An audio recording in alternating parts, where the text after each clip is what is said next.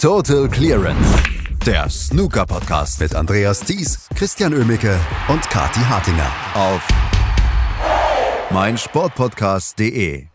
In dieser Woche finden in Hull in England die Tour Championship statt. Und es ist wohl ein Turnier wie kein anderes, weil es sind Namen dabei, die man so vielleicht in den letzten Jahren nicht erwartet hätte. Und es sind Namen nicht dabei, die eigentlich so ein bisschen ein Abonnement auf dieses Turnier hatten. Darüber müssen wir sprechen. Das tue ich heute mit Christian Oemmeke. Hallo Christian.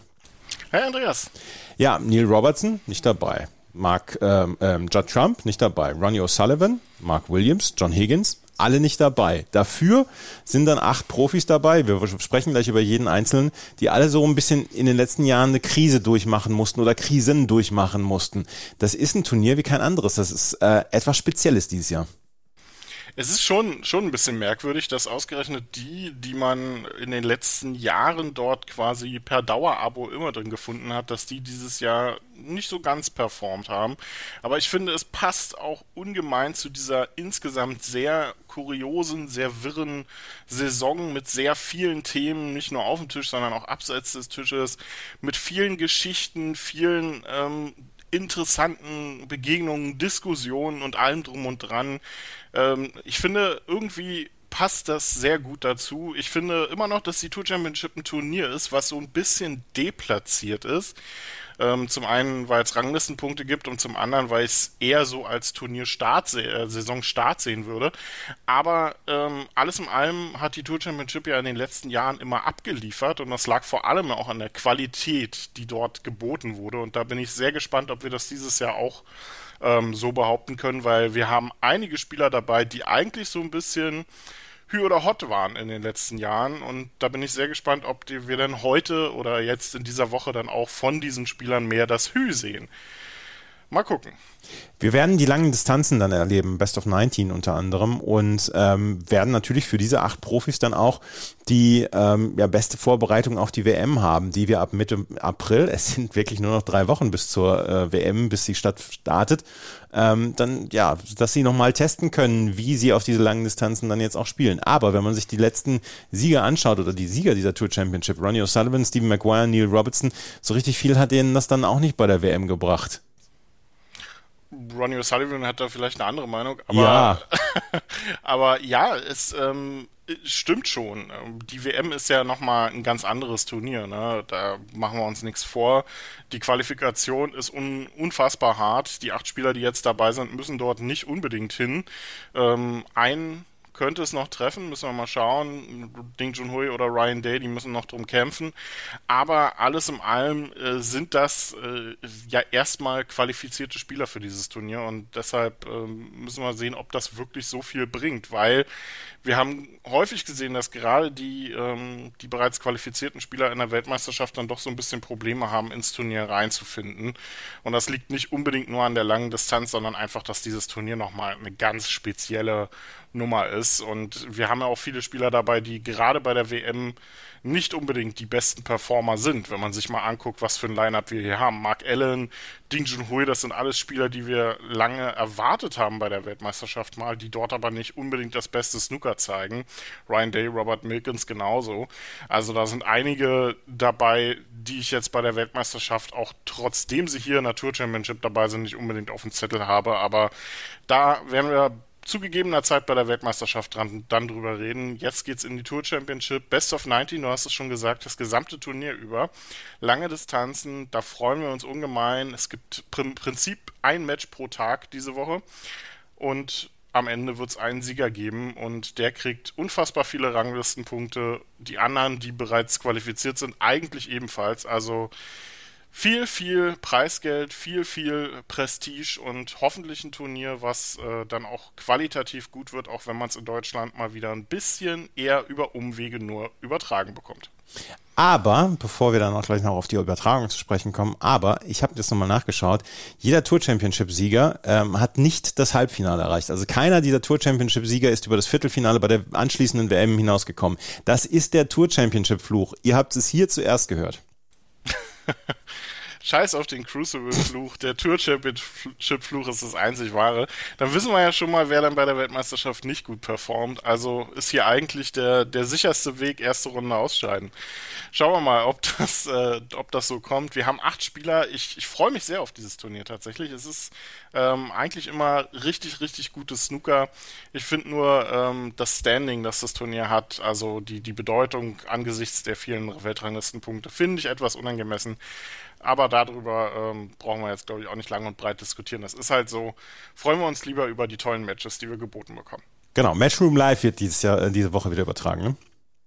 Ja, leider. Also die, die Rechte liegen ja anscheinend, also ist noch mal, immer noch so ein bisschen unklar, liegen anscheinend immer noch bei der Zone an sich für dieses Turnier. Ähm, das heißt, äh, da The Zone aber in Deutschland nicht, nicht so richtig Bock hat, Snooker zu zeigen, warum auch immer, ähm, äh, liegt es dann halt an Matchroom, es zu zeigen. Ich hoffe, dass äh, die das dann auch gebacken bekommen. In den letzten zwei Jahren, glaube ich, war es jetzt auch schon so, dass es eigentlich dann auf Matchroom hätte gezeigt werden sollen und mal hat es funktioniert mal hat es nur per VPN funktioniert und dann hat es mal wieder einen Tag nicht funktioniert. Also ich hoffe, dass sie das einfach dieses Jahr vernünftig hinkriegen. Es hat beim WST Classic ja ganz gut funktioniert, aber ich finde, das ist sehr schade, dass man dieses Turnier, ausgerechnet solche Turniere dann auch jetzt wo es auf die Weltmeisterschaft zugeht, nicht im TV sieht, das ähm, ist einfach ein bisschen schade, gerade für dieses Turnier mit den besten acht Spielern der Saison. Also da ist ja eigentlich gutes Snooker vorprogrammiert sehr schade, dass man da nicht die Rechte mal irgendwie vernünftig äh, vermarktet bekommt.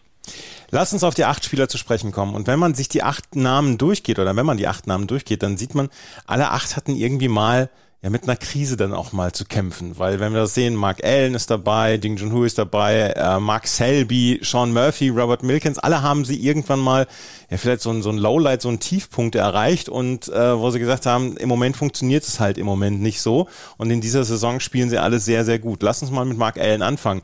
Der war so ein bisschen der Spieler der Saison bislang, weil was er so zwischen, ich sag jetzt mal Oktober, ähm, als er die Northern Ireland Open gewonnen hat, äh, gut, British Open war ich auch schon im Finale und dann im Januar dann so abgeliefert hat, das war die ganz feine Kunst und dass er dabei ist, das ist folgerichtig und er ist so ein bisschen der stärkste Spieler der Saison bislang gewesen. Ja, sein Problem ist jetzt die Performance der letzten Wochen. Ähm, da muss man ein bisschen schauen, wie das bei Mark Allen weitergeht, gerade jetzt auch im Hinblick auf die Weltmeisterschaft. Also Mark Allen gehört für mich, trotzdem er der klare Spieler der Saison ist, wenn man sich mal das Preisgeld anguckt, ähm, hat er ja quasi mehr geholt als äh, gefühlt alle anderen, die jetzt bei der Tour Championship dabei sind, zusammen. Ähm, aber die letzten Wochen waren jetzt echt keine guten Auftritte. Das war ein bisschen Quälerei. Das war sehr, sehr viel am Anfang dachte man so ein bisschen, er ist überspielt, ähm, was sicherlich so beim Shootout, beim German Masters so ein bisschen verschmerzbar war. Aber jetzt die Auftritte in der letzten Zeit bei den Welsh Open, bei der Players Championship und auch beim WST Classic, die waren echt nicht gut. Also da muss Mark Allen zusehen, äh, dass er das jetzt wieder in die richtige Richtung lenken kann. Und da kommt so eine lange Distanz vielleicht auch gerade recht, weil da kann er sich ein, zwei schlechte Frames dann auch mal erlauben und kann trotzdem zusehen, dass er über lange Sicht sein B-Spiel, wenn es auch nur das B-Spiel ist, durchziehen kann. Und das ist im Hinblick auf die Weltmeisterschaft sicherlich gut. Mark Allen ausgerechnet gegen Ding Junhui finde ich sehr interessant, weil das zwei Spieler sind, von denen man den WM-Titel durchaus erwartet, die aber beide im Crucible nicht ihr bestes Snooker zeigen. Ähm, und von daher finde ich das sehr interessant. Also könnte für beide ein Startschuss sein in die richtige Richtung. Nur gewinnen dürfen sie es ja auf keinen Fall. So viel haben wir ja schon festgestellt. So viel haben wir festgestellt. Und ähm, das Mark Allen gegen Ding Junhui ist, das ist das Match, das Rematch des UK Championship Finals. Und bei Ding Junhui hatten wir in den letzten Jahren gedacht, naja, vielleicht hat er inzwischen andere Prioritäten ähm, beim Snooker. Er hatte nicht mehr den Anschein gemacht, als ob er den allerletzten Biss habe. Und ähm, das mag man immer Leuten nicht immer so vorwerfen, weil man ja weil man weiß nicht, was, was dahinter steckt, etc. Aber Ding Junhui hatte in den letzten Jahren nicht mehr so diesen Eindruck vermittelt, dass er den absoluten Biss hat. Aber dieses Jahr hat er eine gute, eine gute Saison bislang gespielt. Wie gesagt, UK Championship Finale und jetzt dann auch noch die Six Red World Championship gewonnen. Also ähm, das Jahr an sich kann sich ja für Ding Junhui sehen lassen. Ja, durchaus. Also klar, abseits dieser beiden Turniere, die du angesprochen hast, lief jetzt auch nicht überragend viel zusammen bei ihm. Also er ist so ein bisschen erinnert er an äh, die, die deutsche Nationalmannschaft, bevor er, also acht Jahre äh, und dann davor, so, wenn es an ein großes Turnier geht, dann kann der performen. Ähm, und so ist Ding Junhui bei der UK Championship unterwegs hat er wieder mal aus dem Nichts das Finale erreicht dort. Ist ja der einzige der acht Spieler, die hier bei der Tour Championship dabei sind, die kein Ranglistenturnier gewonnen haben in dieser Saison ähm, aber trotzdem sich qualifiziert hat. Also das ist schon eine, eine ordentliche Leistung dann. Ähm, klar, er profitiert vom UK Championship Finale, aber auch so insgesamt hat mir Ding Junhui jetzt doch deutlich besser gefallen diese Saison. Hat einige gute Siege gefeiert, ähm, auch gegen Ronnie O'Sullivan unter anderem. Zwei gute Siege dabei gehabt. Ich glaube sogar in den beiden Turnieren, die wir angesprochen haben, UK Championship und äh, Six Reds WM. Ähm, also das ist durchaus ein, ein anderer Ding Junhui nochmal als jetzt so in, in der richtigen After-Baby-Phase, ähm, wo man ja schon gemerkt hat, der hat andere Prioritäten gerade in seinem Leben. Das mag vielleicht immer noch so sein, aber ich glaube, Ding Junhui ist jetzt inzwischen auch wieder ein Stück weit nach oben gerückt. Das ähm, sieht man jetzt auch so langsam wieder in seiner Weltranglistenposition. Er hat durchaus Chancen, wenn er hier ein, zwei Matches gewinnt ähm, in Hall, sich direkt für die Weltmeisterschaft zu qualifizieren. Und das will schon was heißen, weil er hat, glaube ich, die Saison so in den 30ern, 40ern verbracht teilweise. Also, dass der jetzt wieder um die Top 16 kämpft, ist durchaus auch ein Fingerzeig in die richtige Richtung. Und ich glaube, er hat sehr gute Chancen, denn ähm, er spielt hier zwar gegen Mark Allen, also die Nummer 1 der Saison bisher, aber wie ich schon gesagt habe, Mark Allen von der Form her nicht unbedingt der beste Spieler der 8, also vielleicht geht da was für Ding Junhui. Ding Junhui gegen Ronnie O'Sullivan bei der UK Championship 6 zu 0. Die Älteren werden sich erinnern, was äh, das damals war für ein Match. Ding Junhui spielt also gegen Mark Allen. Die Nummer 2 spielt gegen die Nummer 7 und das wird Sean Murphy gegen Robert Milkins sein. Sean Murphy, über den haben wir diese Saison auch schon eine ganze Menge gesprochen, wo wir gesagt haben, Mann, was ist denn mit ihm los? Der schafft es einfach nicht mehr so richtig gut draufzukommen und dann hat er in den letzten Wochen und Monaten so richtig mal abgeliefert. Und vielleicht hat es so ein bisschen mit dem World Grand Prix angefangen, als er ins Halbfinale gekommen ist, dort gegen Judd Trump verloren hat, dann ähm, hat er in, bei den Welsh Open das Finale verloren gegen Robert Milkins. Dann gewinnt er die Players Championship gegen Ali Carter im Finale und zeigt, dass er ja nicht zu Unrecht damals Weltmeister geworden ist. Und das ist ja auch schon 18 äh, Jahre her, dass er Weltmeister geworden ist. Und ähm, dass er die Klasse hat, das hat er in dieser Woche, in dieser Saison, vor allen Dingen im späten Teil der Saison ge gezeigt. 18 Jahre, Wahnsinn. Sean Murphys äh, WM-Titel darf jetzt also offiziell Alkohol trinken. Es, ja, also Wahnsinn, dass das so lange her ist, hätte ich da tatsächlich gar nicht gedacht. Aber es passt so ein bisschen, denn Sean Murphy hat ja seit dem WM-Titel immer wieder gute Phasen und immer wieder schlechte Phasen drin gehabt. Und genau so war das diese Saison eigentlich auch. Ähm, insgesamt war es aber eine fantastische Saison für Sean Murphy. Das fing ja eigentlich im Prinzip schon bei der UK Championship an, ähm, als das äh, Viertelfinale, glaube ich sogar, ähm, erreicht hat, ähm, dort sehr gut performt hat und dann im Rest der Saison richtig gut. Und jetzt gegen Robert Milkins ist ja wieder eine Auflage eines Finals, was wir diese Saison schon hatten, wie Mark Allen gegen Dean Junhui. Auch Sean Murphy gegen Robert Milkins hatten wir bei den Welsh Open. Da behielt äh, Robert Milkins ja ein bisschen überraschend die, die Oberhand. Sean Murphy gewann dann eine Woche später die Players Championship. Also beides Spieler, die in den letzten Wochen unfassbar gut performt haben. Wir werden, glaube ich, nicht allzu viele Safeties sehen bei den beiden. Sean Murphy gegen Robert Milkins freue ich mich sehr drauf auf dieses Duell. Könnte sehr offensiv werden. Robert Milkins ohnehin für mich einer der Spieler der Saison, eine der Geschichten dieser Saison auch einfach. Und ähm, da bin ich, äh, bin ich wirklich gespannt, wie der Richtung Weltmeisterschaft performt und ob der das nächste Saison so bestätigen kann. Also, das ist das Match zwischen Sean Murphy und Robert Milkins. Äh, beim Match Mark Selby gegen Ryan Day können wir über Mark Selby sprechen, dem in den letzten Jahren so ein bisschen die Leichtigkeit abhanden gekommen war. Er hat dann ja auch offen über mentale Probleme gesprochen etc. Und ähm, Snooker sah bei ihm nicht immer nach dem Spiel aus, sah es häufig auch nach Arbeit aus. Aber auch er hat in den letzten Wochen und Monaten wieder richtig gut gespielt. Die English Open zum Beispiel gewonnen gegen Luca Brissell im Finale. Championship League hat er zum Beispiel sehr, sehr gut gespielt. Und dann äh, am Ende hat er dann auch noch sowohl die WST Classic gewonnen im Finale gegen Pang Yung Shu mit 6 zu 2. Ähm, Mark Selby ist wieder auf dem richtigen Weg und auch das ist ein, ähm, eine, ein Side for Sore Eyes, wie die Engländer sagen ja, es ist, es ist immer noch zwischendrin so ein bisschen schleppend, grubenarbeitermäßig, wie wir ja so schön metaphorisch diese Saison sagen bei Mark Selby. Aber die Konstanz scheint wieder so ein Stück weit da zu sein. Und der, der Wille, dieser unbändige Biss bei Mark Selby, der es ja so schwer macht, ihn zu schlagen, gerade über ähm, lange Distanzen oder gerade wenn ein Match eng wird und man auch so ein bisschen über das Matchplay arbeiten muss. Das macht Spaß, Mark Selby dabei zuzuschauen und mir tut Ryan Day da jetzt schon so ein bisschen leid für dieses Match, denn ich glaube, Ryan Day braucht eher so einen, so einen offenen, guten Turnierstart und da gleich auf so einen, äh, so einen Matchplay-Arbeiter äh, zu treffen in der ersten Runde, kann dann so ein Stück weit auch katastrophal werden. Und ich glaube, gerade über die langen Distanzen wird Mark Selby jetzt wieder angreifen können und schwer zu schlagen sein. Der kommt mit sehr viel Rückenwind jetzt ähm, aus dem WST Classic und Ryan Day hatte seine guten Momente ja eher so am Anfang der Saison, als er die British Open gewonnen hat und hat dann nachher so ein Stück abbauen müssen, hat äh, mal wieder dann bei so Turnieren gut performt, wo man ihn auch erwartet, aber so alles in allem ähm, weiß ich nicht, ob Ryan Day jetzt tatsächlich der stärkste Spieler in dieser Woche wird.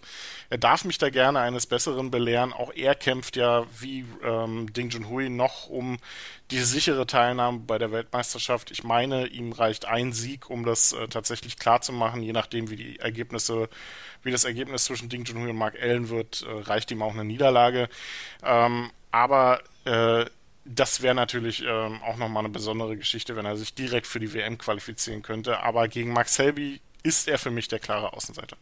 Ryan Day auch eigentlich nur die British Open gewonnen und dann so ein bisschen unauffällig durch das Turnier äh, durch die Saison ja.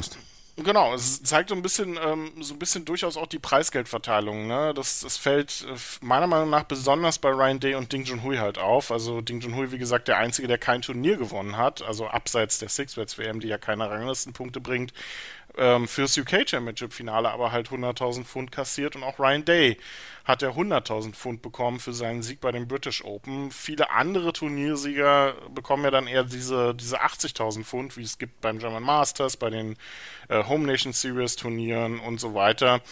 Ähm, von daher, da sieht man dann schon ein Stück mehr Konstanz als bei vielen anderen, aber Ryan Day ist dabei. Ähm, und äh, wird dann hoffentlich gegen Max Selby auch ein bisschen mithalten können. Ähm, ansonsten, wie gesagt, wäre jetzt dann eine, für ihn eine sehr bittere Geschichte, wenn er nach dem Saisonstart sich dann doch äh, durch die Mühlen der Weltmeisterschaftsqualifikation kämpfen muss.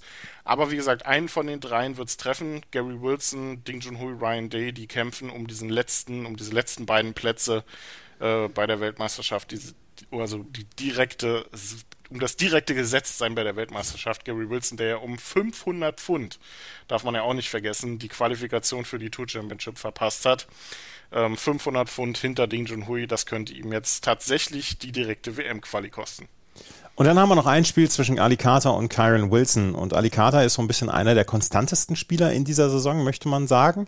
Ähm, German Masters ja auch dann gewonnen. Er hat das, die Players Championship, das Finale erreicht und war meiner Meinung nach einer wirklich der konstantesten. Und Kyron Wilson war auch konstant, aber auch nicht so mit diesen absoluten Highlight-Ergebnissen. Ja, auch, auch letzte Woche gut unterwegs gewesen, Ali Carter. Also im Moment ähm, vielleicht neben Sean Murphy, der aktuell formstärkste Spieler und Mark Selby, gut, der, der hat jetzt beim WST Classic gewonnen. Ähm, also vielleicht Ali Carter einer der formstärksten Spieler im Moment und ähm, hätte man jetzt, glaube ich, so am Anfang der Saison auch nicht unbedingt erwartet. Klar, er ist beim European Masters auch ganz gut reingekommen, aber danach ja durchaus auch so ein Stück in der Versenkung verschwunden wieder, bis er beim German Masters so ein Stück aus dem Nichts ja das Turnier gewonnen hat mit tollen Leistungen die er dann bei der Players Championship und auch letzte Woche oder ja, so halb letzte Woche, halb vorletzte Woche beim WST Classic ja durchaus auch wiederholt hat, ähm, als das Halbfinale erreicht hat. Also auch da gut unterwegs gewesen. Kyron Wilson ähm, bin ich gespannt drauf. Das ist auch so ein, so ein Hin und Her bei ihm, muss ich sagen. Kam unfassbar gut in die Saison rein, holte ja gleich den Titel beim European Masters in Fürth. Ähm, danach auch ein, zwei gute, äh, gute Ergebnisse reinbekommen. Immer mal wieder Achtelfinale, Viertelfinale. Aber der ganz große Wurf ist ihm jetzt seitdem auch verwehrt geblieben. Ähm, also da, das schwankt immer noch so ein bisschen. Bei Cameron Wilson hat man immer noch so das Gefühl, der, der will eigentlich in die absolute Weltspitze rein und hängt aber immer noch so ein, zwei Treppenstufen hinterher. Ähm, da muss äh, noch ein Stück mehr kommen, ein bisschen mehr Konstanz rein einfach und auch die, die Ergebnisse gegen die absoluten Topspieler und dann eben in Halbfinals, Finals ähm, müssen da noch ein bisschen eher kommen. Aber er ist hier dabei und äh, trifft im vielleicht äh, interessantesten Match, was so ähm, die, die Erwartungshaltung im Hinblick auf die Weltmeisterschaft auch angeht, auf Ali Carter. Also ähm, ein Spieler, der in sehr guter Form ist. Also hier könnte es für den vermeintlichen Favoriten Kyron Wilson durchaus Upset-Potenzial geben. Wir werden darüber sprechen in den nächsten Tagen. Heute geht es los mit dem Match zwischen Mark Allen und Ding Junhui. Morgen dann Ali Carter gegen Kyron Wilson. Wir werden jeden Tag wieder über dieses Turnier berichten und dann äh, seid ihr immer auf dem neuesten Stand. Matchroom Live ist das äh, Medium, über das ihr das gucken könnt. Ansonsten, wenn ihr es nicht gucken könnt, seid ihr hier an der richtigen Adresse bei meinsportpodcast.de, bei Spotify und überall, wo es Podcasts gibt. Total Clearance der Snooker-Podcast mit Andreas Thies und Christian Oemicke auf meinsportpodcast.de. Schatz, ich bin neu verliebt. Was? Da drüben. Das ist er. Aber das ist ein Auto. Ja, eben. Mit ihm habe ich alles richtig gemacht. Wunschauto einfach kaufen, verkaufen oder leasen. Bei Autoscout24. Alles richtig gemacht. Wie baut man eine harmonische Beziehung zu seinem Hund auf? Puh, gar nicht so leicht. Und deshalb frage ich nach, wie es anderen Hundeeltern gelingt, beziehungsweise wie die daran arbeiten. Bei Iswas Dog reden wir dann drüber. Alle 14 Tage neu mit mir, Malte Asmus und unserer Expertin für eine harmonische Mensch-Hund-Beziehung, Melanie Lippisch. Iswas Dog mit Malte Asmus. Überall, wo es Podcasts gibt.